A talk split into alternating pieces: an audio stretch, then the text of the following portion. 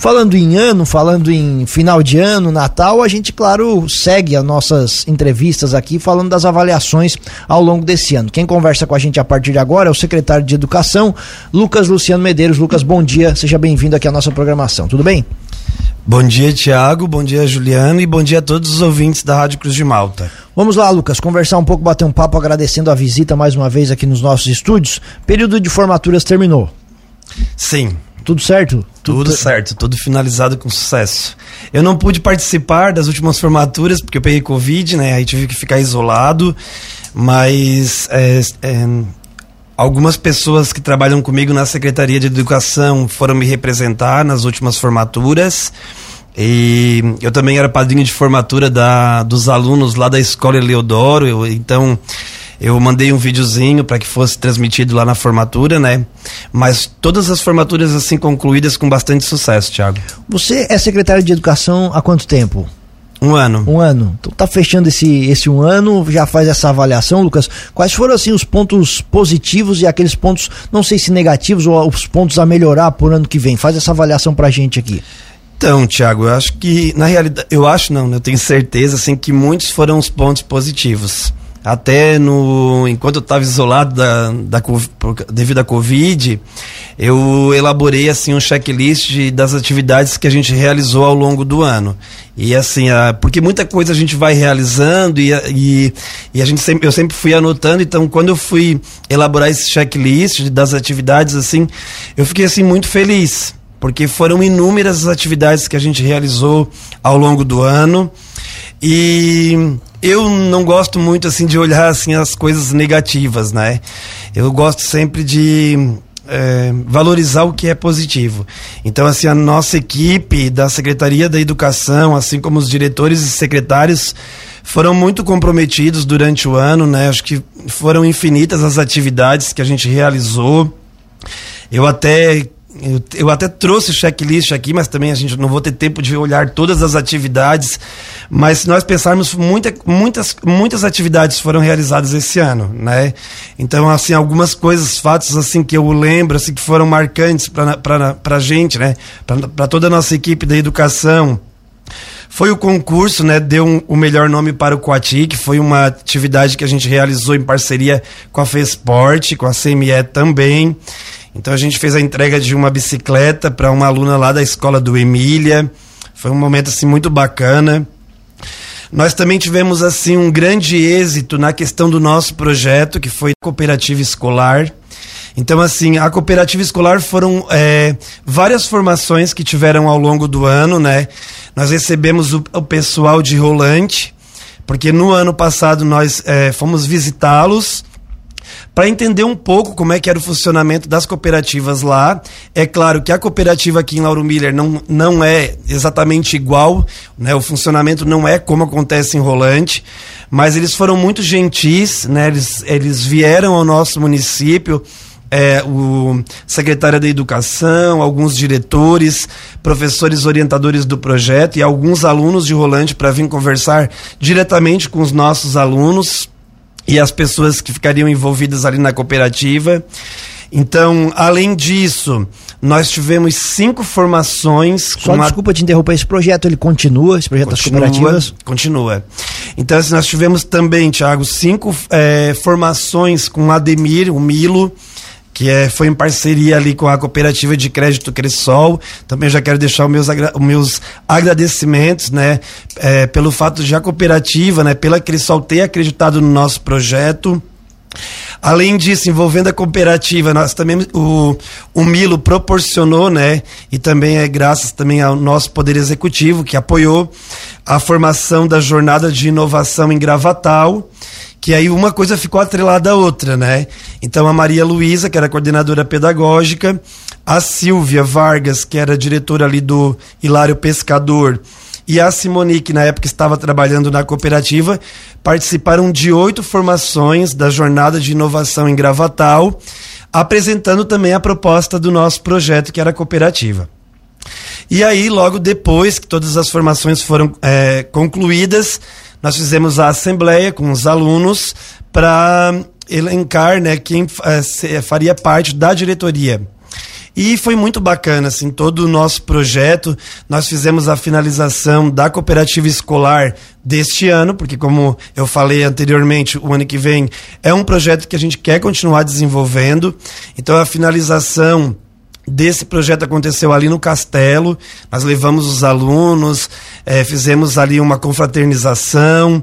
Agradecemos aos alunos né, pela participação da na cooperativa ao longo desse ano. Então, assim, foi um momento muito bacana. É, outros, outras atividades assim que foram muito marcantes, assim que vale a pena ser lembrada, foi a parceria que a gente fez com a Estela para fazer as homenagens aos profissionais da saúde no Dia Mundial da Saúde. Então os alunos fizeram cartinhas, né, a todos os profissionais que trabalham aqui no município na área da saúde. Nós passamos em todos os ambientes levando assim uma música, uma mensagem através de uma música. Eu também fiz algumas falas, né, agradecendo a esses profissionais que a gente sabe que foi, né, muito difícil para eles no ano da pandemia. É, o circo do Teatro Biriba, que foi muito bacana também, as crianças gostaram muito, porque foi um, um teatro educativo, falando sobre a questão da os profissionais de educação, o respeito que a gente tem que ter por eles, né? A questão do meio ambiente, educação financeira, a questão do, do uso consciente da água e da energia. Então, todos esses temas foram temas tratados ali nesse teatro né, e de uma forma lúdica que agradou muitas crianças assim da nossa rede de ensino. Outra atividade que foi muito bacana foi em parceria com o Conselho Tutelar, que foi a questão do abuso sexual infantil, né? Então eles fizeram, desenvolveram diversas atividades uhum. nas escolas, com palestras, com teatros, e a gente fez uma conclusão é, de, é, desses trabalhos com uma passeata chamada Faça Bonito, que vários alunos é, da, das nossas escolas participaram, teve a fanfarra, foi um momento assim muito bacana. E já quero até fazer um convite para o Conselho Telar, né? Quem sabe a gente continuar, porque esse é um tema que a gente sempre precisa discutir nas escolas. Uh, uma grande conquista também para a gente ao longo desse ano foi o plano de gestão democrática Queria agradecer também a nossa assessora jurídica da prefeitura, a doutora Ana, que esteve conosco ao longo do ano. Nós alinhamos muitas legislações, né? E, e dentre elas, a questão do plano de gestão democrática. Agradecer também aos vereadores que entenderam a importância desse plano, né, que a gente tem que deixou já instituído aqui no nosso município. E relatar também assim que eu fiquei muito feliz porque eu procurei a promotora Larissa Zomer, né, para falar das atividades, apresentar o nosso portfólio da educação. E aí eu fiz o convite para que ela viesse à Secretaria de Educação e fosse conosco visitar as escolas do município. Eu acho que foi um momento assim ímpar também. Lucas, a gente precisa seguir aqui, senão é muita coisa, a gente tem que tratar de outros assuntos. Questão de reforma de escolas. O que, que vocês fizeram e o que, que vocês têm planejado para esse começo de ano 2023 e o que, que vocês vão fazer nesse período de férias? Então, Tiago, assim, uh, nós inauguramos, né, na, na realidade, as reformas da Escola Eleodoro Barreto Júnior, da Escola Emília Mamed Soares lá no Barro Branco, a Escola Lígia Chaves Cabral no Itanema, e eu também, assim, depositei todas as minhas energias para que a gente conseguisse fazer também a inauguração da reforma da Escola Rio Capivaras Alto, que aconteceu no dia da formatura. Ah, sobre o, o Tia Marli, né, como eu tinha conversado na última entrevista, que nós é, prometemos que seria feito lá os melhoramentos na escola, já está acontecendo, já tem uma equipe lá trabalhando. E aí também agora nesse período de férias a gente vai fazer uma, alguns melhoramentos na escola Eleodoro Barreto Júnior no Arizona, porque a gente encontrou alguns problemas lá com goteiras, né, que eu já falei na última entrevista. Essa situação da creche Tia Maria, Lucas, até essa novidade que você trouxe aqui pra gente, né? A gente já tinha conversado sobre isso, dos trabalhos durante o período de férias. Você acredita que agora vão ser solucionados de fato os problemas? É para ser solucionado, né? Também não vou aqui afirmar, porque às vezes acontece alguma coisa, algum, enfim, algum contratempo e às vezes as pessoas podem criticar, né? Mas assim, é o, meu pedido, né, para a administração é que fosse sanado todos os problemas lá do Tia Marli. E eu acredito assim, ó, que com tudo que foi elencado, Tiago, com certeza assim, a escola vai ficar muito mais bonita e acredito que os, os problemas assim serão sanados. Tem alguma outra unidade escolar, Lucas, que apresente algum tipo desses problemas que também precisam de uma resolução mais, Eu, mais efetiva? Na realidade, Thiago, assim, o que a, a escola que apresentou o problema maior foi o Tia Marli, né? Tanto que, na realidade, eu falei na última entrevista, volto a repetir, nós nunca é, eu nunca usei o espaço para dizer que a escola seria inaugurada né, a escola se tornaria operacional. Então aí ficou o meu comprometimento de é, cobrar né, da administração, mas também já era um, a, algo que a administração já havia prometido, que teria essa, essa a reforma, né, a continuação dessa, desses melhoramentos. Algumas escolas assim apresentaram problemas de goteira, assim, que foi a escola do Lígia e do Eleodoro. Então do Eleodoro eu já deixei encaminhado para que fosse feito lá os melhoramentos. E aí o Lígia, assim, é, para esse ano ainda não deu tempo e aí a gente vai ter que ver assim no próximo ano. Mas também não é nada assim tão grave, assim. E Lucas, a conquista mais recente que vocês também tiveram agora nessa reta final de ano foi a avaliação do IDEB, né? Tivemos escolas de Lauro Miller que foram bem colocadas, né? Isso, e essa, hum, essa, essa notícia né, chegou à Secretaria de Educação, até conversei com o nosso assessor, é, que ele faz parte da Undime, até para conferir realmente se estava tudo certo, né? Porque para não passar também uma informação é, que talvez não tivesse que não tivesse uma verdade, né? Mas eu conversei com ele e realmente assim, ó, nós ficamos muito felizes, né? Porque o IDEB, ele é um indicador que aponta os resultados, né? Na questão da os resultados mais importantes na questão dos municípios e dos estados brasileiros. E pra, assim, a gente ficou muito feliz, ô Juliano, porque nós assumimos no ano de 2021, né, era o início do, da nossa gestão, num tempo de pandemia, né, porque nós é, teríamos que abrir as escolas numa nova configuração, ainda um pouco com medo, né, e foi um grande desafio para a gente, né? Porque além de ser algo novo, uma experiência nova, né? Nós, porque até então nós, está, nós éramos professores, né? Nós somos professores, mas estávamos assumindo uma nova função. E colocar as escolas para funcionar ainda num tempo de pandemia gerou um pouco de insegurança, medo, mas assim, a gente é, depositou todas as nossas energias para que tudo acontecesse da melhor forma possível, né? Garantindo a segurança dentro das escolas e também a qualidade da educação. Então, assim, no ano passado foi aplicado as provas Saeb e a gente teve um, um grande êxito assim na questão do IDEB, né? Porque o nosso município atinge nota 6,2 e nós tivemos quatro escolas destaques é, na questão do IDEB. Ultrapassando, na realidade, nem, nem foi a média, né? Porque geralmente, assim, o IDEB eles têm uma média proporcional, né? Que é nacional, e tem a meta. E quatro escolas do nosso município, elas ultrapassaram a meta nacional. Então, isso nos deixou muito felizes, né?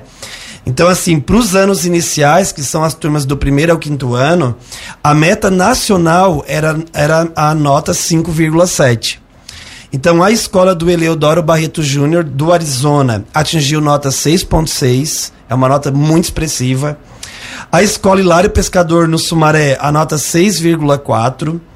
E a escola Júlio Serafim Gonçalves, lá no Barreiro, a média 6. Então foram notas muito expressivas porque ficaram bem acima da média nacional. E para os anos finais, que são do, aos alunos do sexto ao nono ano, nós tínhamos como meta nacional a nota 5,1 e a escola Lígia Chaves Cabral do Itanema conseguiu a, a nota 5,3. Então, assim, ultrapassando a meta nacional. Então, assim, foi um, um momento assim de muita felicidade para toda a nossa equipe, né? Para os diretores. Também quero agradecer o trabalho dos professores, né? Porque também é, faz parte, né? Acho que nada, a gente não faz nada sozinho, né? Se a gente tem esses resultados, a gente também tem que agradecer aos professores. Então, assim, foi uma notícia que nos alegrou muito e que nos deixou a gente, é, que nos deixou muito feliz, felizes, perdão. Lucas, os uniformes esse ano foram entregues com atraso. Vocês estão vendo alguma situação para que isso não se repita no ano que vem? Sim.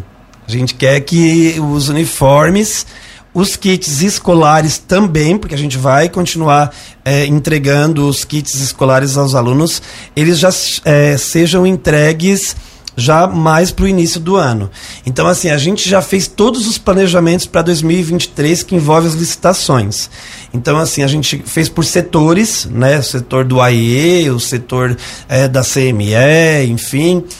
E aí, algumas coisas a gente já deixou encaminhado, Tiago, para que, aconte é, que né, a gente possa entregar com agilidade, né, para que não se prolongue, que não aconteça nenhum contratempo no próximo ano. Como é que está o calendário escolar? Quando é que as aulas voltam?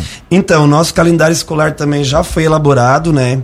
E nós temos aí uh, o início do ano letivo para os professores. Ele vai acontecer no dia 6 de fevereiro, então, no dia 6 e no dia 7, na realidade, nós vamos fazer as reuniões internas nas escolas, né, para os diretores fazerem a primeira reunião com o grupo de profissionais.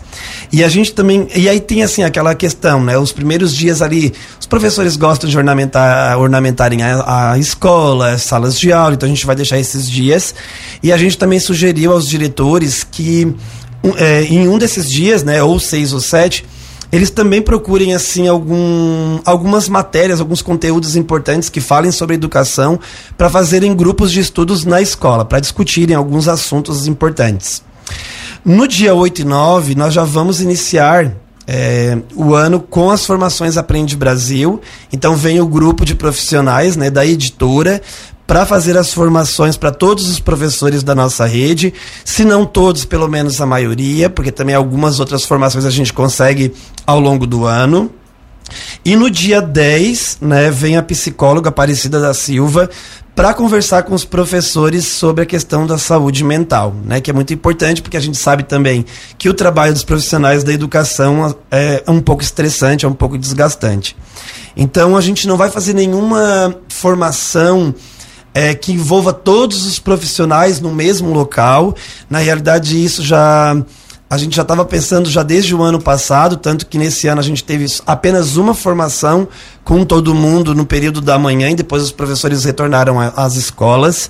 E para o próximo ano também a gente quer evitar de fazer assim formações que chamem todos os professores ou todos os profissionais no mesmo ambiente porque geralmente, assim, é, vai, ah, na realidade, assim, algumas pessoas acabam perdendo foco dentro das formações. Então, a nossa proposta para o próximo ano é que as formações sejam é, atendendo grupos de professores. Então, é, os profissionais da educação infantil, os pedagogos, né, do primeiro ao quinto ano, e aí também informações aos profissionais das áreas afins, que são professores que dão aula do sexto ao nono ano. Mas e as aulas começam quando? E aí, para os alunos, as aulas vão começar no dia 13 de fevereiro. Lucas, ainda para 2023, algo também que é bastante importante para a nossa cidade, é a questão do transporte para os universitários. Para o ano que vem, está garantido mais uma vez? Está garantido. Até eu já queria usar esse espaço, porque quando inicia o ano, assim, os universitários já ficam assim um pouco é, inseguros, né? não sabem como é que vai acontecer, enfim. Quando a gente retornar à secretaria, é, a nossa data provável para o retorno é dia 23 de janeiro. Então a gente vai organizar todas as questões da, da, do transporte dos universitários e a gente vai fazer a divulgação nas redes sociais. O ano que vem também, porque algumas coisas ainda. A gente já fez o processo seletivo, né? Deu tudo certo, já teve a homologação final. Nós já temos a lista dos classificados e as escolhas de vagas também acontecerão no próximo ano para os professores a, ACTs, né? E professores, serventes, merendeiras, mas vai acontecer também no próximo ano e a gente também vai divulgar nas redes sociais, no nosso Instagram da, da Secretaria e também na, nas redes sociais do município. Reforça pra gente, Lucas, como é que tá funcionando o regime de plantão, como é que vai funcionar o regime de plantão da creche? O regime de plantão já ficou organizado então, assim, o plantão ele vai acontecer do dia 4 de janeiro ao dia 7 de fevereiro. Nós já temos todo o grupo de profissionais escalado para trabalhar no plantão. E vai ser ali na escola Irani Vargas, no bairro Cairu. Perfeito. Lucas, você continua à frente da pasta em 2023? Não queria falar sobre esse assunto ainda, Tiago. Não? Não. Muito obrigado, então, Lucas, pela presença aqui. Agradecemos a atenção que você teve com a gente durante todo esse ano de 2022. O espaço fica aberto em 2023 para a secretaria. Um abraço, muito obrigado e um Feliz Natal e um próspero Ano Novo. Tá certo. Também assim, queria agradecer né, a Rádio Cruz de Malta por, pelo espaço, né, para que a gente pudesse sempre estar informando a população sobre as questões que envolvem a educação. Queria deixar o meu agradecimento a todos os profissionais da educação, né, sem exceção professores, auxiliares da educação infantil, auxiliares de classe, os motoristas, enfim, todas as, as pessoas né, que contribuem para que a educação do nosso município se desenvolva. E deixar um Feliz Natal, agradecer também, né, a prefeita Sayonara a a, e a vice-prefeita Soraya, né, por todo o apoio que nos deram ao longo desse ano, porque muitas foram as conquistas, é, enfim, não, são muitas, né? Então, algumas eu já elenquei durante o ano. E desejar né, a todos um Feliz Natal e que 2023 seja um ano de muita paz, muita tranquilidade e muito amor. E só queria concluir, Tiago, com uma frase que eu acho que é muito importante. Que o amor, ele é o eterno fundamento da educação. Então, né, não existe educação sem amor. Né? Eu sempre costumo dizer a todos que passam por mim na realidade que a gente tem que depositar todo o amor, né, porque nós trabalhamos com seres humanos, né? Então, quando a gente olha esses seres humanos com mais amor, com mais carinho, existe todo um diferencial. Então, agradecer a todos, né? A todos os professores, a todo mundo que se comprometeu durante o ano de 2021, 2022 e principalmente a todos aqueles que trabalham na educa educação e que conduzem, né, dentro das suas atribuições, é, muito amor e muito carinho assim é, no seu trabalho.